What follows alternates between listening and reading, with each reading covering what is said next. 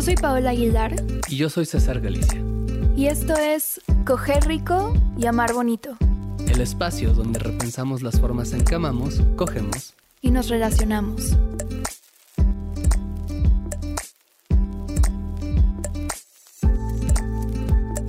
Hola César. Hola Paola, ¿cómo estás? Muy emocionada porque mm, acabamos de terminar un juego, un videojuego, que, nos tomó 12 horas. Sí, que eso no es. No, o sea, me da mucha risa que dices, no tomó 12 horas como si no hubieran videojuegos que a mí me han tomado 150 horas terminar y que digo, ah, está Yo cortito. no sé de videojuegos, eso para mí es un chingo. Ya sé. Como es más que Mario Kart. no sé. Los 15 minutos que te toman. Sí, ex- exacto. Pues el videojuego en cuestión se llama Y Takes Two. It Takes Two. ¿Y de qué trata, Paola? Trata de la historia de Cody y May, que son una pareja que ya llevan, pues no sé cuánto tiempo, pero ya un buen rato juntos. Lo suficiente para empezar a hacer chistes de odio a mi esposa. Sí, aunque hay gente que los hace desde siempre, ¿no? Sí. Que acabo de conocer a alguien, jaja, ya la odio. Sí, que, sí, sí. mm, ok. Como que últimamente me sale mucha publicidad, como de. O, o no sé, muchos memes, chistes, no sé. O sea, como de gente que recién se va a casar. Y está bien cringy este rollo de que, ah, me voy a casar y. Este, jaja, voy a perder mi libertad. Y las fotos de. Las fotos de que to- todas las bridesmaids, este, las damas de honor, como. Ajá, jalándola. Y el- es como, ay. Ya sé, es muy cringy. Como, como por, porque, o sea, no sé. ¿cuál es la Sí? ¿no? Como esta idea de que el matrimonio como una cárcel y como, no sé. Ajá. Que es como bien raro porque es como, es, va a ser el mejor día de mi vida, pero todos los chistes alrededor de ese día se tratan de como, jajaja, esto es horrible. Esto es algo a lo que no quisiera entrar. O sea, estoy perdiendo mi muy libertad con confuso, esto. muy confuso para alguien que, imagínate, no sé, una persona, un niño, una niña, un niño que estén escuchando eso de que no entiendo.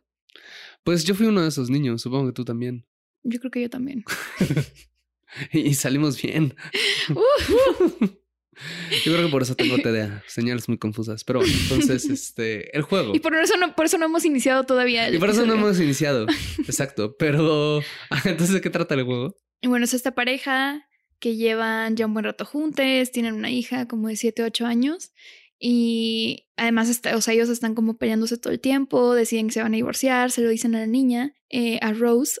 y entonces, después la niña hace como unos juguetes de unos muñecos de madera que son el papá y la mamá, como que los junta así de, "Ah, espero que estén juntos, bla, bla, bla, ¿no? Como que se reconcilien y empieza a llorar y como que sus lágrimas mágicas hacen que la mamá y el papá como que entren en esos cuerpos, eh, o sea, como sus almas, ¿no? Algo así. Y están como súper confundidos, ¿no? Como de, Como de guau, ahora soy un muñeco. ajá, exacto, Toy Story o algo así, Ajá. pero de, del divorcio. Y entonces, no, porque Toy Story nunca, nunca fueron humanos, ¿verdad? Bueno, No. anyway, Vos cree que es humano, pero sí, es un juguete, no puede volar. es verdad, es verdad. Ajá. Mm, crisis de identidad. Pero bueno, ent- Es más como Freaky Friday versión divorcio.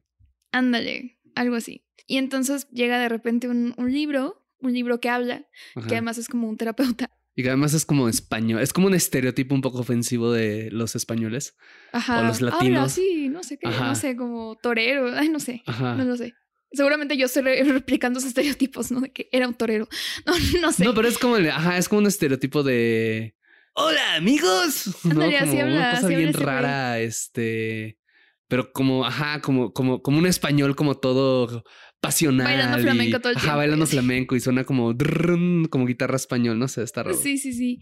Y este, y pues este güey, este libro, que se llama Doctor Hakim, les dice como, bueno, si quieren regresar a sus cuerpos y por ende a su hija, porque pues obviamente siendo unos muñecos de, de madera no, no pueden criar una niña y proveerle ni nada, entonces... Sí, porque además los papás están, o sea, todo el tiempo que sucede el juego, como la niña está, o sea, la mamá está como acostada en un sillón y el papá está como dormido en En su su se- silla, en su, escritorio. ajá, en su escritorio. Este, pero está bien raro porque la niña como que va con uno y va con otra y va de vuelta, ajá, y, y no logra despertar y la niña como que vas viendo cómo, cómo su cabeza empieza a descender a la locura, ¿no? De no entender por qué sus papás amorosos de repente así ya no la están alimentando, Sí, ya no, no la están mirando. La herida de No. abandono que va a tener esa niña. Sí, no, el trauma de. de... Uf, no, sí, muchos añitos de terapia con Sí, el doctor sí. Hakim. Y ya, bueno, el juego entonces se trata de que pues tienen que superar como varios retos, ¿no? Y avanzar como por toda la casa y vivir aventuras en la espera de encontrarse románticamente. Y si de casualidad están pensando que suena un juego divertido, es porque de hecho lo es. Es como súper divertido el juego, está muy bien hecho, como que cualquier persona puede jugarlo. La animación es increíble. La animación es increíble, además, o sea, estoy seguro que los creadores se meten muchas sustancias que marean porque es muy psicodélico el juego en muchas cosas. Es precioso, pues. Pero si están pensando que, ah, bueno, la historia suena un poco cursi y cliché y... De hecho, también está en lo correcto. No, no es la mejor historia del mundo. ¿A ti qué te pareció? Mm, me pareció como que tenía una muy buena premisa. Yo pensé que iban a irse a lugares más oscuros. O sea, como no, pues esta pareja que está como en medio de una crisis, que se va a divorciar y todo o sea, como que parecía que iba a abordar ese, eh, o sea, como esos temas, ¿no? O sea, como de em, cómo ya no se miran el uno al otro, cómo como que han abandonado sus pasiones, o sea, no solo de pareja, sino como en la vida, ¿no? Sus, sus pasiones personales, ¿no? Eh, y como que no, o sea, me quedé esperando así como de, ahorita va a haber algo, ¿no? Un momento tenso, ahorita van a hablar de, no sé, del erotismo, de, de cómo eh, no han cogido en años, no lo sé. Sí, que eso, que eso está bien raro para hacer una... Digo, entiendo que el juego es dirigido... De entrada el juego es dirigido a adultos, según yo. Es como el target, aunque es muy inocente y muy bonito y todo. Pero siento que está muy raro que hablen de una pareja que ya está a punto de separarse, que en efecto ya no hay como chispa en la relación y no hablen de nada de sexo. Que eso es algo que es como bien cansado, ¿no? O sea, es como... En general creo que hay muchas historias románticas en donde eso pasa a un segundo plano, ¿no? O se menciona, o sea, es un chiste de que no ha sucedido, pero como acá ni siquiera se toca, ¿no? O sea, hay toda una parte que habla acerca de cómo cada quien en la pareja abandonó su pasión y ya no está en contacto con lo que ama y en parte es por la relación y la inercia de la vida, que es una parte muy poderosa porque creo que es algo que le sucede a mucha gente, ¿no? Creo que mucha gente llega...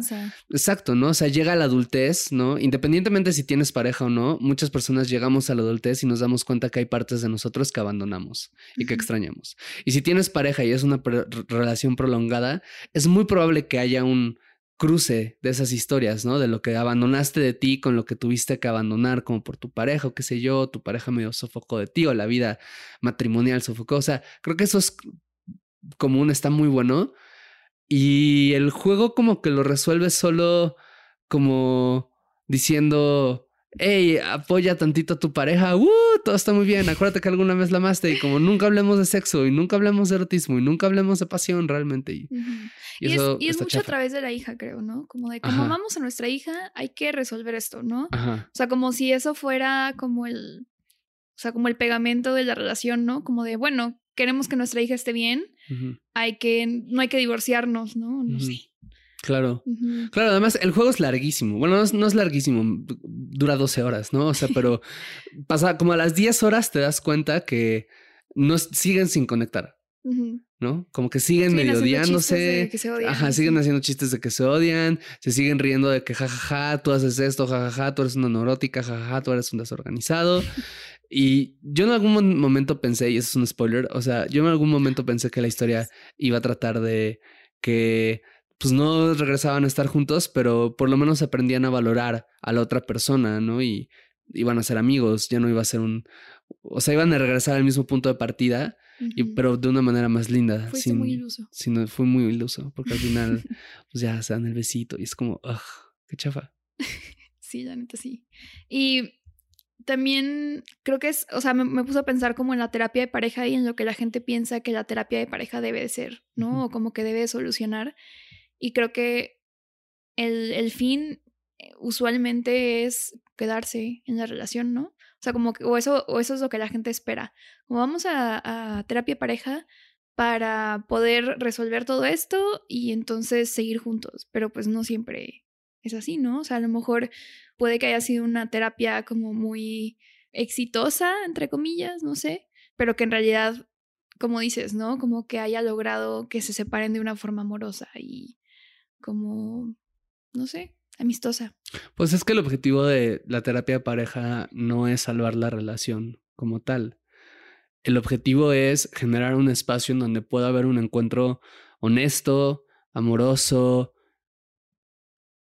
con buena voluntad, de entre dos personas o más, digamos, pero entre dos personas que tienen algún tipo de conflicto y, tienen necesidad de este tipo de espacios.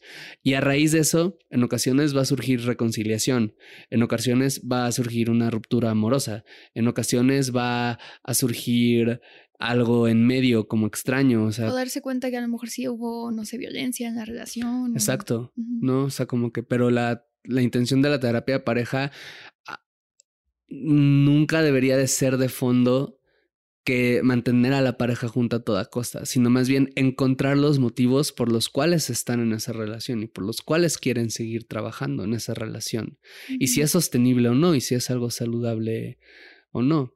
Y claro, si hay una intención, digamos, como, como usualmente de parte de las personas de decir, bueno, vamos a ver hasta dónde se estira esta liga, ¿no? Y eso está muy bien. O a veces sí, ¿no? A lo mejor hay veces donde sí terminas, o sea, más bien sí siguen en, esa relación de forma romántica.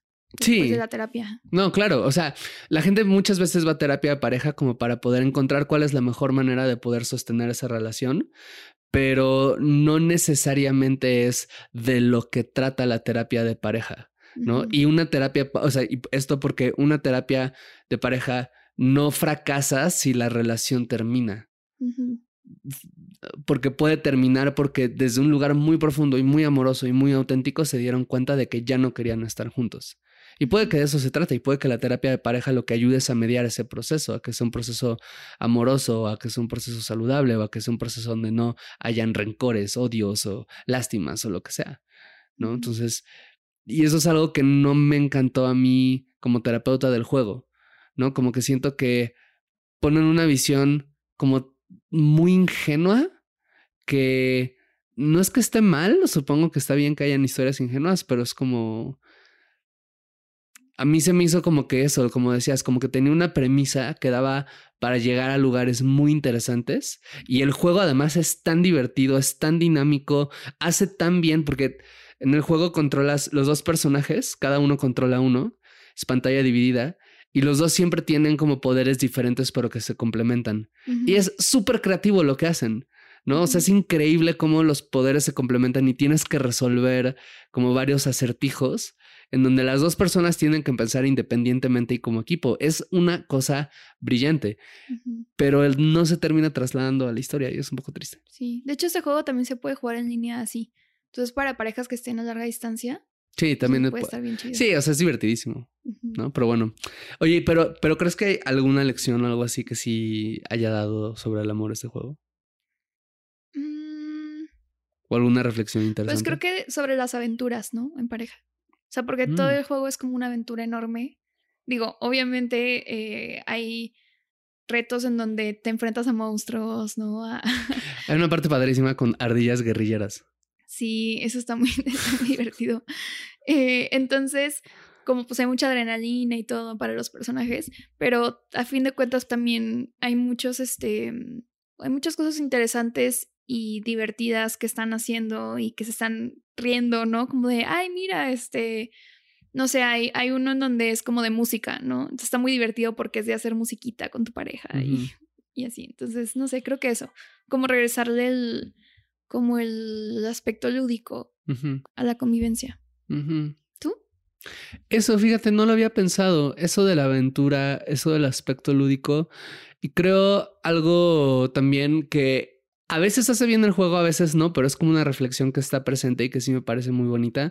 Es que al, en cualquier momento, pero sobre todo a largo plazo, creo que en una relación tiene que haber como una intención de mirar honestamente las capacidades y los límites de la otra persona.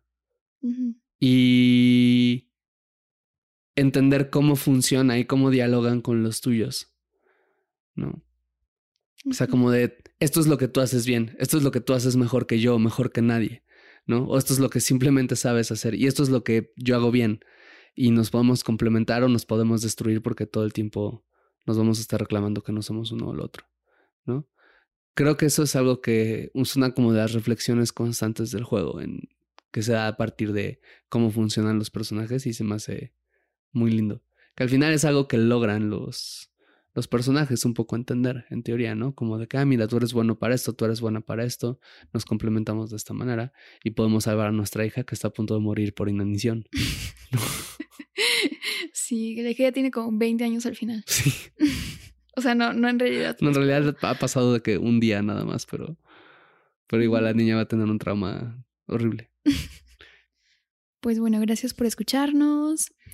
Si les sobra por ahí un like, un share, unas cinco estrellas, que, no, que, no, les afecta su economía. Ajá, em, pues agradecerán mucho. pues bueno, que tengan un bonito día. Bye. Gracias por escuchar este episodio de Coger Rico y Amar Bonito. Síguenos en TikTok, Instagram y Twitter en arroba rico y bonito pod. A mí en arroba paola-aguilar-r y a mí como César Galicia en todas las redes sociales. Te agradeceremos mucho que nos dejes una calificación en Spotify y una reseña en Apple Podcasts. Eso nos ayuda a llegar a más personas y seguir produciendo este podcast.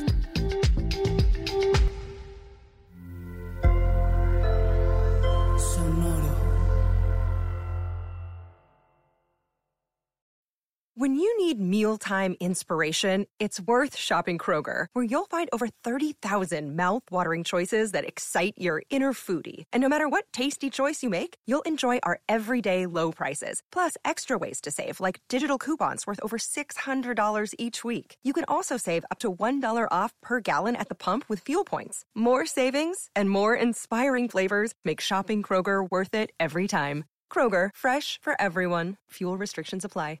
You know how to book flights and hotels. All you're missing is a tool to plan the travel experiences you'll have once you arrive. That's why you need Viator. Book guided tours, excursions, and more in one place. There are over 300,000 travel experiences to choose from, so you can find something for everyone. And Viator offers free cancellation and 24 7 customer support for worry free travel. Download the Viator app now and use code Viator10 for 10% off your first booking in the app. Find travel experiences for you. Do more with Viator.